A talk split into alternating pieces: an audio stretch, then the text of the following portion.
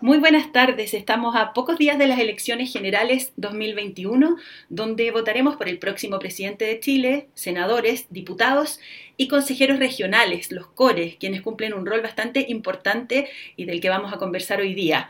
Es una jornada este domingo muy importante donde todos podemos y debemos participar. Eh, pero una vez más, cierto, se da en un contexto de pandemia, por lo tanto también hay que tener muy presentes las medidas de autocuidado y de prevención de los contagios de COVID. Para conocer los detalles y los consejos para la votación de este domingo 21, nos acompaña nuevamente Ana Cristina Celis Rosas. Ella es directora regional del CERVEL de Coquimbo. Eh, Ana Cristina, cierto, es administrador en gestión pública de la Universidad de Talca, candidata a magíster en psicología clínica de la Universidad Adolfo Ibáñez y cuenta también con un magíster en políticas públicas de la Universidad del Desarrollo. Tiene 28 años de experiencia y ya la vemos en pantalla. Eh, muy buenas tardes, Cristina. ¿Cómo estás? Hola, muy buenas tardes. Yo estoy eh, ajetreada, pero estoy muy contenta. Eh, esto me llena de energía, me encanta.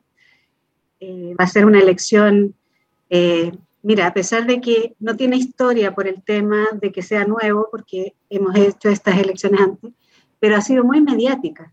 Por lo tanto, es, es realmente como que te energiza, porque uno, uno tiene la responsabilidad de poder hacer todo el proceso logístico para que cada ciudadano pueda eh, efectuar su sufragio. Por lo tanto, nos sentimos bastante cansados, te diría, pero muy contentos también porque eh, cada hito que, que tenemos lo hemos ido pasando. Buenísimo. Cristina, una, como decía, como bien decía, una elección muy mediática también porque hay harta polarización, hay candidatos de, visiones bastante extremas, pero también por la pandemia porque pensamos que ya, ya estábamos como superando este momento y hoy nos encontramos nuevamente eh, con altas cifras de contagio, por lo tanto hay que tener harto cuidado. Partamos primero por qué es lo que votamos este domingo. Elegimos, ¿cierto?, presidente, senadores en algunas regiones, usted nos va a decir en cuáles, y diputados y cores. También nos gustaría saber eh, cuál es la función de los cores, Cristina. Bueno, primero decirte que las regiones pares van a tener elección de senadores, por lo tanto la nuestra corresponde que tenga esa elección. Por lo tanto, este domingo vamos a votar presidente, senadores, diputados y core. ¿Ya? Eh, los cores tienen una eh, responsabilidad muy, muy importante porque son los consejeros regionales y el organismo que constituye esto es la Administración Superior de la región que está de alguna manera presidida por, en este caso, la gobernadora regional. ¿Y cuál es su función? Es que, mira, es tan importante porque se, se preocupa para que haya un desarrollo armónico, equitativo del territorio, impulsando el desarrollo económico, social y cultural, tomando en cuenta la preservación y mejoramiento del medio ambiente y la participación de la comunidad. O sea, de verdad que tienen un rol protagónico muy importante a pesar de que no se conoce mucho de ellos. Hay elección en esta, este día domingo para las tres provincias, Claro. Choapa, Limarí y Elqui. Choapa y Limarí eligen cuatro eh, consejeros. Eh, consejeros regionales y Elqui elige ocho. Eso tuvo alguna variación con respecto a la elección anterior y eso se da principalmente por la población. ¿Por qué te, explico esto? Porque cuando se inició el tema de eh, las candidaturas, me preguntaban mucho, pero ¿por qué bajaron en una y subieron en otra? Es por el censo. O sea, tiene que ver básicamente por la, eh, la, cantidad de la población. Y en ese sentido, nosotros nos basamos, o sea, el servicio, no yo, en, en las estadísticas que nos da el censo. Y si bien es cierto, no disminuyó el número de cores en la región, sí hubo cambios en algunas provincias. Perfecto. Cristina, si uno ingresa, para decirle a los auditores, ¿cierto?, del programa Contigo con Todos, si uno ingresa a cervel.cl, se va a consulta candidatos, ingresa eh, su root y puede ver la lista de eh, candidatos que hay para todos estos puestos, ¿cierto? Para senadores, eh, diputados, pero también para los core, que como bien nos explicaba Cristina, es súper relevante, es muy importante el rol que ellos van a cumplir entonces está muy bueno el poder ir revisando desde ya, eh, faltan algunos días, pero para tener claro por quién votar, porque también ese día muchas veces uno se encuentra con estos votos grandes, ¿cierto? Con distintas alternativas y también uno puede perderse. ¿Los votos son de distinto color? ¿Cómo lo vamos a hacer para no confundirnos ese día? Sí, mira, la verdad es que se va a diferenciar fácil. Ya. Eh, tanto por tamaño como por color. Ajá. Eh, el de presidente es blanco, el de senadores es celeste, ¿Ya? el de diputados es beige y el de consejero regional es verde. Ya, ahí van a, ser distintos Un matiz de ese color. Ya. Un matiz de ese color, ¿ya? Porque puede ser, no sé, celeste, pero azulino, no. Pero esa es la, la diferenciación. Cristina, eh, siempre está la duda, ¿cierto?, del electorado, si es que la votación sigue siendo voluntaria o hubo un cambio. ¿Qué les podemos decir al respecto también a quienes nos escuchan? Sí, eh, mira, voy a agregar un tema más que es bien importante para, la comunidad.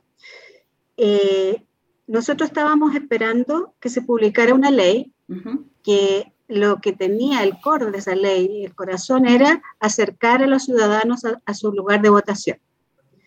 Pero la ley no fue promulgada antes que nosotros tuviéramos por ley, que lo hacemos por ley, la publicación de los locales. Entonces, ¿qué ocurre ahí? No vamos a poder en esta oportunidad, y no pudimos hacerlo anteriormente porque la ley no estaba promulgada. Y en ese sentido nos quedamos de la misma forma y además te quiero contar que dado que hay locales eh, de votación, que son colegios particularmente, que estaban haciendo restauración en ellos, que tuvimos que cambiarlos, ¿ya? Y eso va a generar que probablemente les toque en distintos locales de votación. eso es importantísimo.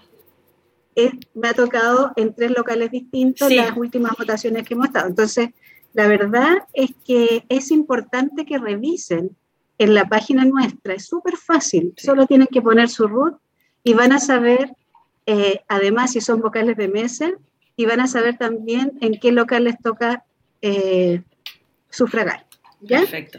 Entonces, para decirle a la comunidad que en esta oportunidad lo que se había eh, informado de acercarnos a los locales de votación, eso no va en esta elección. Eso es uno. Dos, que lo más probable es que se hayan cambiado de local de votación, dado que hubo locales que estaban en reparación o tenían alguna dificultad y no pudieron ser. Y lo último, y, bien importante enfatizar, de que aún sigue el voto voluntario. Perfecto. No, no tenemos ley todavía de voto obligatorio, por lo tanto es voluntario pero como siempre también complementar esa, esa información con el llamado a votar. Es súper importante, eh, es una elección muy relevante, como lo comentábamos al principio, y todos quienes puedan hacerlo, por supuesto, que eh, deben cumplir con ese deber, porque claro, es un derecho, pero también es, un deber como ciudadanos. Cristina, en cuanto a la pandemia, ¿cuáles van a ser las medidas que se van a tomar en los locales de votación y qué recomendaciones también le podemos dar a, todas las personas que van a acudir a, a los colegios, a los lugares de votación este domingo? Bueno, primero, eh, efectivamente decir lo que tú bien mencionas, eh, la legitimidad de las elecciones la dan los, votantes. O sea, la persona que no está de acuerdo en, alguna candidatura puede expresarse de, de, igual forma. Yo eso siempre lo he dicho. El tema de ir a votar es lo importante, es lo que legitima mayoritariamente la elección pueden haber muchos apoderados, pueden haber muchas personas que quieran eh, de alguna manera estar presentes en, en los locales. Pero si no hay gente que va a votar, la verdad es que el significado de todo esto, de todo el esfuerzo que hacemos para tener estas elecciones y todas las que hemos tenido, eh, se ve disminuido. Ahora, mi interés no es que digan, oh, igual me encanta, que digan el server lo hace bien, pero lo importante es cumplir con ese derecho y ese deber, porque eh, ahí uno da cuenta de lo que quiere y lo que no quiere. ¿A qué me refiero con eso? Si no tiene una opción, también puede decirlo en el voto. Justamente. En la forma de... Pero lo importante aquí, el objetivo realmente es que la gente se motive y vaya a votar. Yo les sugiero que vayan temprano. Ya. No sé si tú recuerdas, pero en la primaria que tuvimos, ¿Sí? donde en las primarias normalmente se hace eh, fusión de mesas. Sí. La gente temprano no, o sea, yo fui temprano a votar y no, no había mucha gente, pero en la tarde tuvimos filas y filas y filas, que la verdad es que no pensábamos que la gente iba a ir. Y la verdad es que lo ideal es que vayan temprano, porque así eh, durante el día se va, ir, se va disminuyendo el flujo. Entonces, para aquellas personas que no tienen ningún problema de ir a votar, que lo hagan muy temprano. Los adultos mayores, las personas embarazadas o aquellas personas con cierta discapacidad son prioritarios. ¿Qué significa eso? Que aunque haya una fila de personas, esas personas son prioritarias, van a entrar primero. Y eso hay que decirlo, porque, o sea, yo si estoy en una fila y veo pasar a una persona, a una mujer que está embarazada o a un señor que es mayor, yo no me voy a enojar porque va a pasar primero. Entonces tenemos que ser también eh, de alguna manera solidarios para que puedan votar en un momento que es tan importante. En este minuto, ¿quién decide? Son las personas. Y, las personas tienen un poder que no lo logran eh, ni siquiera eh, dilucidar, porque es muy, muy importante. De todas maneras. Y, además, eh, también te quiero contar que siempre ha existido, pero nunca lo mencionamos. Por ejemplo, las personas que tienen discapacidad visual, tenemos plantillas para los votos que están en braille. Eso nunca lo habíamos contado, pero siempre lo hemos tenido. Eh, si hay una persona que necesita asistencia, también el presidente Mesa la puede asistir y solo en caso extremo que necesita acompañamiento lo pueden acompañar. Perfecto. Cristina, y en cuanto a la, al COVID, claro, siempre tener súper claro que hay, mantener, hay que mantener la distancia física de al menos un metro, usar eh, mascarilla todo el tiempo. Entiendo que también se recomienda, y, y, es una también de, la, de las normativas, el poder llevar el propio lápiz pasta. Siempre hay, por supuesto, en la mesa para quien no lleva, pero, pero lo ideal es como uno tener su propio lápiz para ahí no ir pasando de mano en mano uso de alcohol gel también, y eso es como, lo más relevante. Como decías también, el ir temprano es una súper buena recomendación, y en el caso de los adultos mayores, los niños, y en realidad todos, porque hoy día estaba viendo el, informe del tiempo y, se, están adelantando ya algunos meteorólogos anunciando que va a hacer mucho calor ese domingo, entonces también llevar agua, ¿cierto? Porque pueden haber esperas. Yo siempre, mira, siempre les digo lo mismo. Mm. Eh, es súper importante ir temprano ya. Eh, si tenemos un día soleado, eh, que se hidraten, una botellita de agua, un jugo, no sé. Y si, o sea, es súper importante las medidas sanitarias. Eso no lo tenemos que olvidar nunca. Nosotros no hemos dejado de tener una pandemia. De hecho, hoy día el brote es mayor y ha sido muy rápido, dada la nueva cepa. Pero sí mantener su mascarilla, llevar una de repuesto si es que se puede. Idealmente que lleve su lápiz azul, si no se olvidó lo vamos a tener sanitizado, pero es muy importante que se acuerden que votamos, tuvimos una elección en cuarentena. En cuarentena. Entonces, ya podemos hacerlo, ya sabemos cómo. Claro, hay que cuidarse. Sí. sí, funcionó. y hay que hay que ser solidario con los otros. Por eso tenemos que mantener la mascarilla, tenemos que tener nuestro alcohol gel si es que podemos, porque no todos pueden, el lápiz y el distanciamiento. Clarísimo. Otras preguntas eh, bien concretas y prácticas, eh, Cristina. ¿Se va a poder votar con el carnet de identidad o pasaporte vencido? Sí. Yo miraba las noticias eh, y me llamaba un poco la atención y a lo mejor es por falta, no sé, estoy suponiendo, están aglomerados en, registro civil por renovar la cédula. Aquí te quiero contar algo que es súper importante. Si va una persona a votar y lleva su comprobante de que renovó su cédula, no va a poder votar. Es mejor que lleve su carnet vencido, que el vencimiento hasta el primero de octubre del 2019 es válido. ¿Ya?